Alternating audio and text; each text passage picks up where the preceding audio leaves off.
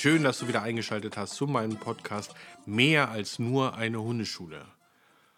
Heute geht es wieder in der Reihe Emotionale Bedürfnisse um weitere Themen für dich. Fangen wir an. Für den Menschen ist ein weiteres emotionales Bedürfnis Verbindung und Liebe. Ja, du kennst es vielleicht, du liebst es, von deinen Eltern gemocht zu werden, von deiner Partnerin geliebt zu werden, in der Firma anerkannt zu werden, unter deinen Kameraden ein guter Freund zu sein. Das ist so unser Ding, was wir gerne verfolgen und was wir gerne sein möchten. Beim Hund ist es die Zugehörigkeit. Der Hund möchte gerne in einer Gruppe seinen Platz haben, sein, seine Anerkennung für, für seine Taten, die er dort hat. Und das ist für den, für den Hund ganz wichtig, ähm, ein, in einer Gruppe auch aufgenommen zu sein. Ein weiterer Punkt ist Wachstum. Ja, für uns ist Wachstum sehr, sehr wichtig. Wir hätten ja gerne alle ein kleines Stück mehr vom Kuchen. Ja, das kann ein bisschen mehr Gehalt sein. Das kann mal ein, dass man sich einen Einkauf gönnt, der größer ist als sonst, dass man sich ein Auto gönnt oder Klamotten oder Schuhe oder aber auch, dass man sich selbst entwickelt, indem man sagt, okay, ich lerne noch eine Sprache, ich lerne neue Fähigkeiten, so dass man dort auch weiter wachsen kann in seinem Sein. Denn das eine ist die Bedürfnisbefriedigung und das andere ist dann emotionaler Wachstum. Ja, wenn du eine Sprache lernst, wenn du neue Fähigkeiten lernst, wenn du neue Aufgaben lernst, neue Tätigkeiten lernst, das ist absoluter Wachstum und wenn du nicht wächst, tja, dann stirbt man emotional. Ja, wir haben als Kinder und als Jugendliche geträumt, was wir alles werden können. Und haben dann unter Umständen im Leben es etwas anders erfahren.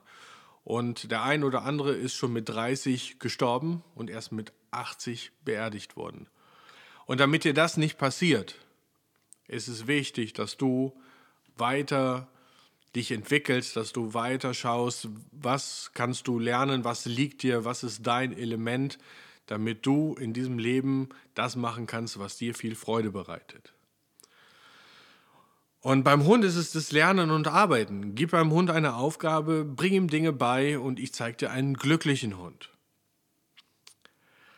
Bei uns Menschen ist auch, dass wir einen Beitrag in diesem Leben leisten möchten. Manche vielleicht sogar ein Vermächtnis leisten möchten. Ja, was heißt das? Ja, dieses Vermächtnis oder dieser Beitrag, dieses Leben, das muss doch einen Sinn haben. Das heißt, wir brauchen vielleicht eine Berufung oder warum wir auf diesem Planeten sind. Das, das muss doch irgendwo für uns greifbar sein.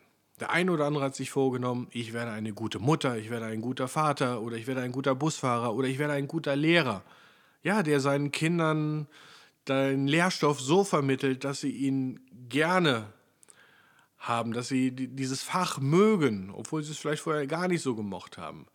Das sind so diese Herausforderungen. So wie es bei mir zum Beispiel ist, dass ich Menschen helfe, mit ihren Hunden besser klarzukommen, sie besser zu verstehen, und ähm, so auch ein gutes Verhältnis, eine gute Bindung zu ihrem Hund schaffen und somit für ein gemeinsames Glück sorgen. Der Beitrag, das ist das, was ich mit dem Hund gleichsetze, dass er gefallen möchte. Ja, er möchte in seinem ganzen Tun, was er, was er in unserer Gruppe macht, auch gefallen, dass er Anerkennung bekommt. Er tut alles dafür, nur damit er uns gefällt. Und ich würde sagen, jetzt legen wir los. Sie können nicht unsere Sprache sprechen und sie verstehen sie auch nicht. Und deswegen ist es so wichtig, dass wir dem Hund sehr exakt beibringen, was wir bei einem Tonfall, Körpersprache oder Signallauten innerhalb eines Kommandos, was wir dem Hund geben, immer stets das Gleiche nehmen. Ja, es muss halt zusammenpassen. Denn nur so kann dann Vierbeiner dadurch ablesen, ähm, was, er, was du von ihm möchtest. Denn machen wir das nicht, dann verwirren wir unseren Hund, verunsichern ihn erst recht. Und wenn wir dann noch ungeduldig und ärgerlich werden, weil er es immer noch nicht kapiert hat, ähm, dann folgt halt die, die Unsicherheit. Und wenn er unsicher ist, dann gibt es auch kein Vertrauen. Ja, also ich erlebe es halt häufig, ja, ich überspitze es jetzt mal, aber häufig ist es halt, ähm, dass man, dass man doch so eine, so, so ganze Kommandosalven absendet. Ja, komm her, bleib da, Sitzplatz aus, geh weg, äh, komm hier, bring. Ja, und das bitte in der Reihenfolge. Am besten ein Kommandotrommelfeuer absetzen, ähm, in der Hoffnung, eins wird schon klappen. Und der Hund wird es schon richten. Das ist halt häufig nicht so, denn in diesem Fall verwirren wir mehr, als dass wir helfen. Ähm, wir machen das häufig nicht bewusst, deswegen äh, sollte man sich sehr auch selbst konzentrieren bei dieser ganzen Sache und sollte klar sein, und äh, sich auf seine Sache, wenn ich mit dem Hund arbeite, dann auch absolut konzentrieren. Ja, Routinen sind keine Langeweile für deinen Hund, auch wenn du vielleicht für dich äh, manche Routinen als Langeweile siehst, sondern ja, sie geben deinem Hund eine Orientierung. Sie geben deinem Hund diese Struktur, die ihm vielleicht noch hier und da fehlt. Und wenn du ihm diese gibst, dann fühlt er sich gut bei dir aufgehoben. Ja, wir haben ja schon mal darüber gesprochen, dass wir die angeborenen Talente fördern. Mit Spielen förderst du die Bindung. Und ähm, mit der Bindung zum Hund förderst du die Kommunikation. Und es lässt sich durch, ja, ich sag mal, ihr versteht euch dann besser. Auch, auch äh, wesentlich intensiver. Ja, dieses kannst du gemeinsam mit deinem tierischen Freund auch beim Gehorsamstraining äh, gut sehen, ob eure Kommunikation wirklich stimmt. Manchmal ist es wirklich nur eine falsche Handbewegung, eine falsche Armbewegung, eine falsche Körperhaltung, dass manche Dinge auch nicht klappen. Ähm, es ist auch manchmal, dass es ähm, ja, sehr energielos sein kann. Also für Hundeerziehung brauchst du Energie und kein ja, manche sind nur technisch und die probieren es über eine Monotonie. Damit kannst du aber keinen Hund erziehen. Ja, also du merkst, was ich meine. Also da muss auch ein Stück weit Emotion bei sein. Also Energie, wo man, wo man sich natürlich gemeinsam mit dem Hund freut, oder aber auch diese Energie, dass man über diese Energie auch Grenzen mal setzen sollte. Ja, und so lernst du natürlich auch nach und nach und dein Hund auch. Du lernt ja eure Sprachen kennen. Und äh, die Erwartungshaltung oder, die, die Grundbedürfnisse nach sicherer sozialen Bindung beim Hund und Mensch sind ja gleich gelagert. Die zu erwartenden Folgen von unsicheren und vielen sozialen Beziehungen sind für Mensch und Hund vermutlich gleichermaßen zerstörend und weittragend. Dies solltest du in jedem Fall in Bezug auf Tierschutzhunde und deren Integration in einem Menschenhaushalt im Hinterkopf behalten. Hundewelpen, geboren von einer scheuen Hündin, die selbst ohne Bezug zum Menschen lebt, werden sich an ein Leben im Haushalt gewöhnen.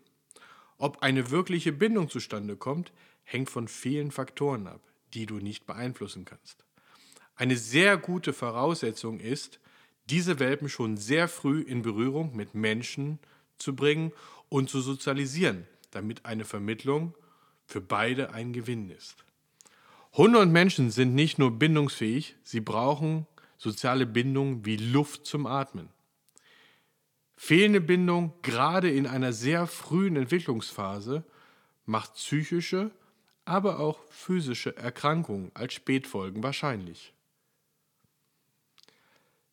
lebt bei Hunden die Elterngeneration schon wild. Heißt, ohne Menschenkontakt werden auch deren Welpen keinerlei Bezug zu Menschen haben und scheu bleiben.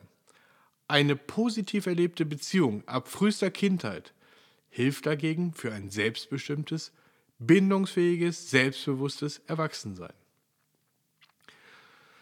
Ja, du solltest auf folgende Punkte achten, ja, es gibt ein Konto, auf das du einzahlst. Ich nenne es einfach mal Bindungskonto. Ich erkläre es dir kurz. Du hast ein Haus. du kannst es nur mit Holz beheizen. Was musst du tun, wenn es warm werden soll? Du sammelst das Holz, du machst es klein, du zündest es an und wartest darauf, dass dein Haus warm wird. Du legst immer wieder Feuer nach, damit das Haus weiterhin warm bleibt. So ist es mit deinem Bindungskonto zu deinem Hund. Denn hier gehst du auch erstmal im Vorschuss.